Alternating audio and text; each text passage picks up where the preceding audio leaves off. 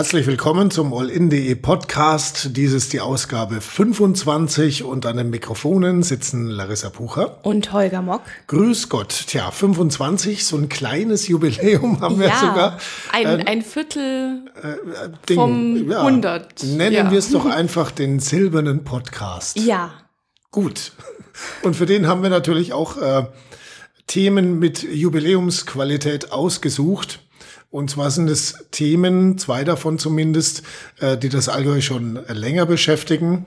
Wir beschäftigen uns heute mit dem B12-Ausbau einmal mehr. Wir beschäftigen uns mit dem großen Loch in Kempten, das ja mittlerweile gar kein Loch mehr ist, sondern was Eigentlich äh, ein Swimmingpool-artiges Gebilde, also ja, ein Wasserloch. Ja, äh, in, interessanter Kommentar bei uns auf Facebook. Naja, früher war es ein Freibad, jetzt ist es ein Hallenbad.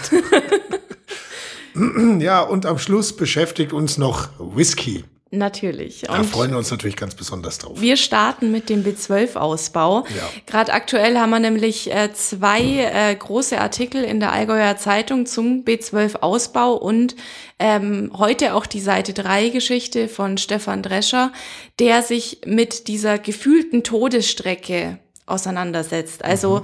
man hört ja immer wieder von Allgäuern, die B12, ganz schlimme Strecke. Ähm, da passieren so viele Unfälle, so viele tödliche. Und es wird nachgefragt in diesem Artikel bei der Polizei, ob es denn tatsächlich so ist. Und die Antwort ist nein. Einmal mehr natürlich. Also wir hatten das Thema ja schon mal mit unserem äh, Superpendler Stefan Michalik, der die Strecke ja auch jeden Tag fährt und der auch sagt, also es ist wirklich eine unangenehme Strecke, aber eben eigentlich nur gefühlt. Das Problem an der Geschichte ist, wenn auf der B12 was passiert, dann haben die Leute halt 100 Sachen oder mehr drauf und dann sind es halt immer gleich schwere Unfälle. Genau, und wenn man B12 als Allgäuer hört, dann hört man auf. Wenn man B472 hört, dann ist es irgendwie nicht so negativ behaftet und es, man nimmt es einfach nicht so wahr. Obwohl da, sagen wir mal, statistisch gesehen mehr passiert als auf der B12. Genau. Aber wer fährt da schon? Das ist das Problem. Entschuldigung ja, nee, also, an dieser Stelle an alle Ostallgäuer. Nee, ich meine, das, das hat jetzt damit auch gar nichts zu tun, sondern allein damit, dass die B12 halt nur mal eine Strecke ist, die äh, von ganz vielen Allgäuern regelmäßig befahren wird. Und deswegen ist er halt auch immer sehr im Gespräch. Was jetzt neu ist, seit heute eigentlich, wissen wir, dass tatsächlich der komplette vierspurige Ausbau über die gesamte 51 Kilometer lange Strecke von Kempten bis Buchloe kommen wird. Ja, also Lehne es wird ich mich jetzt. Da 2000 Fenster, wenn ich sage, es wird? Es wird auf jeden Fall jetzt in einem Guss geplant, mhm. dieser vierspurige Ausbau. Ähm, Vordringlich in diesem Bundesverkehrswegeplan ist aber erstmal dieser nördliche Abschnitt. Also Kempten, Kaufbeuren, dieser südliche Abschnitt, der bleibt weiterhin erst einmal wie er ist. Mhm. Gebaut wird dann eben ab Kaufbeuren bis Buchlohe. Aber geplant wird jetzt schon der vierspurige Ausbau auch von Kempten bis Kaufbeuren. Und das bedeutet, in ein, sagen wir, in ein paar Jahren Genau. haben wir dann sowas ähnliches wie autobahnähnliche Zustände zwischen Kempten und Kaufbeu äh, zwischen Kempten und Buchlohe. Und äh, ich glaube, da freuen sich wirklich alle Allgäuer drauf. Genau, man kann es dann vielleicht vergleichen, wahrscheinlich mit der B19, die mhm. ja auch zwei, also vierspurig ausgebaut wurde genau. zwischen Waltenhofen und Sonthofen. Und statistisch gesehen ist es tatsächlich so, dass auf vierspurig ausgebauten Strecken wesentlich weniger Unfälle passieren als auf Strecken, die nicht vierspurig ausgebaut sind. Also da ähm, stehen jetzt die Zeichen tatsächlich auf Hoffnung und das ist jetzt auch wirklich ganz neu, dass äh, das tatsächlich jetzt die Planung richtig beginnt. Und das sagt immerhin Thomas Hölzel, der Leiter des staatlichen Bauamtes in Kempten. Äh, und der muss es wissen, weil der hat damit ja schließlich dann auch die ganze Arbeit. Genau, und der darf immer auch die Anfragen von der Presse schön beantworten. Richtig. Ja, dann äh, freuen wir uns mal auf diesen Ausbau und äh, gehen weiter zu unserem nächsten Thema. Das große Loch in Kempten hat ja auch schon bundesweit Schlagzeilen gemacht als äh, so eine Art, ja, fast schon sowas wie Schildbürgerhaft, oder? Ähm, ja, man kann es mittlerweile, also nicht nur mittlerweile, man kann schon seit längerem damit vergleichen. Ähm, es ist ja, also der Baustopp ist da, weil die Stadt Kempten davon Wind bekommen hat, dass äh, der Bauherr vorhatte, dort auch Einzelhandel einziehen zu lassen. Und äh, die Stadt Kempten hat gesagt, nein, das wollen wir nicht. Wir wollen die Innenstadt äh, schützen, den Handel dort lassen, wo er ist und ähm, das nicht noch weiter ähm, zersprengen und äh, noch weitläufiger machen. Und genau an dieser Stelle sind wir jetzt. Der Baustopp ist ja seit Jahren da und an dieser Stelle das große Loch. Und das füllt sich mit Wasser. Ähm, es ist nämlich so, die Tiefgarage an sich wurde ja weiter gebaut. Die ist mhm. auch soweit eigentlich fertig. Nur diese Decke, die da drauf ist, da ist jetzt immer Sickerwasser vorhanden und das drückt irgendwie durch. Und jetzt ist im Bauausschuss allerhand äh, ja an Ideen aufgekommen, wie man denn dieses Sickerwasser loswerden könnte. Ich meine, man erinnert sich dran, dass vor gar nicht allzu langer Zeit dieses Loch einsturzgefährdet war aus ja. Sicherheitsgründen. aus, aus Gründen quasi. So, und dann wurde zunächst mal das ja relativ aufwendig abgestützt und so weiter. Dann haben wir gesagt, jetzt äh, geht's nicht mehr abzustützen, jetzt müssen wir tatsächlich da was bauen, damit das genau. Ding einfach mal zu ist. Genau. Und was als nächstes passiert ist, dass die Decke undicht ist. Ja. Ich meine, irgendwie lastet, glaube ich, auf dem ganzen Projekt ein Fluch, oder? Ja, ich glaube, das ist, äh, das bekommt man einfach nicht mehr los. Ja, da spielen die Götter eine Runde, ist das noch zu überbieten. Ja, ich bin mal gespannt, wenn tatsächlich da mal ein Gebäude draufstehen sollte, wie das dann aussieht und ob das dann eine dichte Decke hat oder äh, ob sie da wirklich ein Hallenbad draufbauen, einfach sicherheitshalber, damit es von innen und von außen halbwegs wasserverträglich ist. Ja, also bleiben wir mal bei der aktuellen Situation im Bauausschuss. Ähm, fand ich diese Vorschläge sehr witzig, die da vorgebracht wurden, wie man denn dieses Sickerwasser loswerden könnte. Mhm. Es wurde nämlich vorgeschlagen, man halte sich fest, man möchte eine Leitung legen und dieses Sickerwasser an die, in die Iller leiten. Mhm. Also geografisch gesehen, wo ist die Iller, wo ist dieses große Loch, Luftlinie, würde ja, ich du jetzt hast mal zumindest sagen. ein Gefälle. Es würde schon mal von allein genau, laufen. Genau. An der Stelle hätte ich noch einen anderen Vorschlag, der vielleicht auch kreativ ist, wenn das Wasser, es ist ja Regenwasser und ähm, man könnte ja dieses Regenwasser nutzen, um, dass die Stadtgärtnerei zum Beispiel die ganzen Blumen im Kemptner Stadtgebiet damit mhm. wässern könnte. Ich meine, einen Schritt weiter gedacht mit der ähm, römischen Geschichte hier in Kempten, geschichtsträchtig, ja.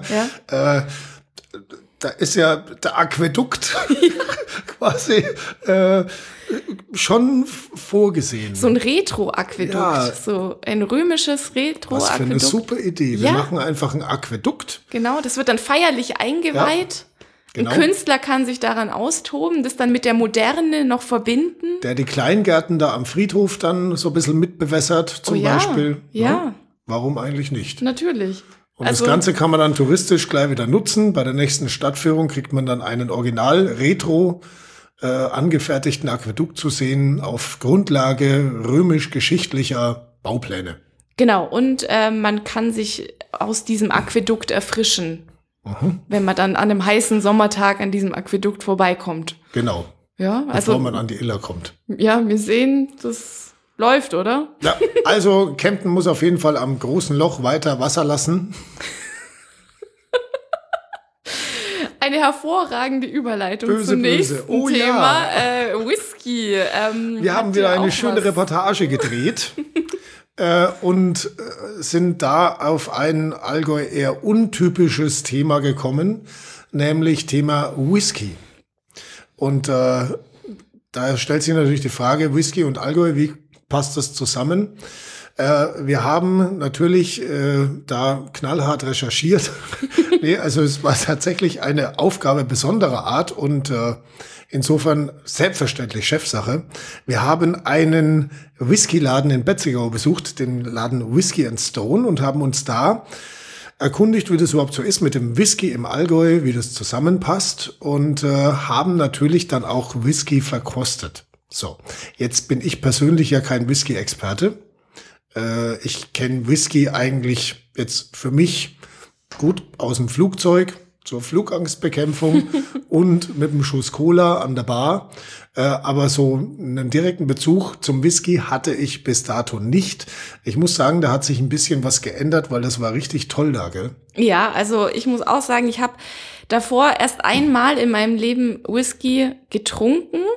Und zwar bei meinen Nachbarn drüben auf der Terrasse, die haben da mal zu einem Umtrunk, Umtrunk eingeladen, haben dann irgendwann zu später Stunde gesagt, so, hey, ich habe da gerade eine Flasche, ähm, können wir ja auch noch aufmachen und dann haben wir den da zusammen genossen. Also es war wirklich ein Geschmackserlebnis. Also dieser Whisky war, also so wie Ines Lege, die eben diesen Laden zusammen mit ihrem Mann betreibt, auch gesagt hat, dieser Whisky zwingt einen runterzukommen, weil dieses Erlebnis, dieses Geschmackserlebnis einen irgendwie komplett umhaut. Meine persönliche erste Whisky-Erfahrung war ja ähm, in der 13. Klasse damals in der Schule.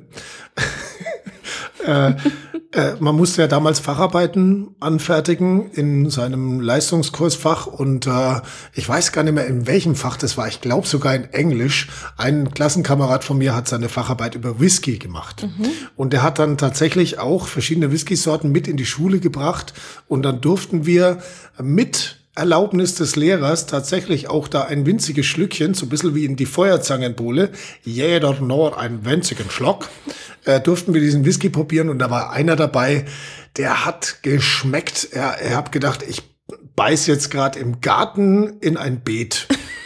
So torfig hat es tatsächlich geschmeckt und er so, Uah! und das soll Whisky sein, igitt, igitt. Und einen ganz ähnlichen Whisky habe ich jetzt da eben bei dieser Verkostung genießen dürfen. Und da hat er irgendwie völlig anders geschmeckt. Richtig, richtig gut. Genau. Liegt wahrscheinlich am Ambiente. Klassenzimmer und Whisky and Stone sind halt doch irgendwie zwei Paar Stiefel. Na? Also ja, aber FC Bayern auch, wirkt hm? wahrscheinlich in, auf dem Kreisliga-Sportplatz auch anders als im, in der Allianz Arena. Äh, und so ähnlich war das da auch. Und man tastet sich da langsam ran über eine eher milde Sorte. Dann geht's weiter über eine eher kräftigere Sorte, bis man dann wirklich bei diesem Torfzeug bleibt. Und dann ist es total fein. Mhm.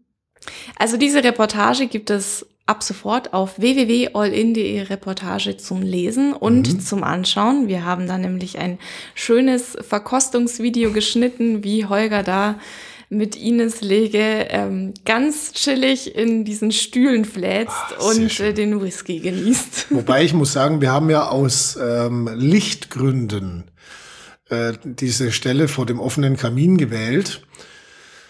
Mir persönlich hat's auch sehr gut in dem Nebenraum gefallen mit diesen schönen, schweren Chesterfield-Couchen, äh, wo dann normalerweise auch die Verkostungen mitunter stattfinden. Mhm. Also es ist da auch vom Ambiente her so richtig schön schottisch, Whisky, schwer und äh, sollte man sich anschauen, kann man auch schön mal ein Geschenk kaufen, das nur so als Tipp. Also ähm, bin mittlerweile zwar noch kein Whisky-Fan, aber dem Ganzen doch etwas äh, offener gesinnt als früher und äh, ich glaube, von Jack Daniels nehme ich jetzt eher Abstand. Apropos, heute ist Freitag, Holger. Ja. Wie wär's denn mit einem Gläschen Whisky? Äh, hast einen da? Wir können ja noch kurz nach Betzigau fahren. Oh ja. Gute Idee das. Und äh, damit verabschieden wir uns für heute aus diesem Kott Podcast. aus diesem Podcast, Holger. Ich übernehme bin jetzt so aufgeregt wegen dem ja, Whisky, weißt du. Ich wünsche ein schönes Wochenende und ja. bis zum nächsten Mal. Dankeschön, ciao.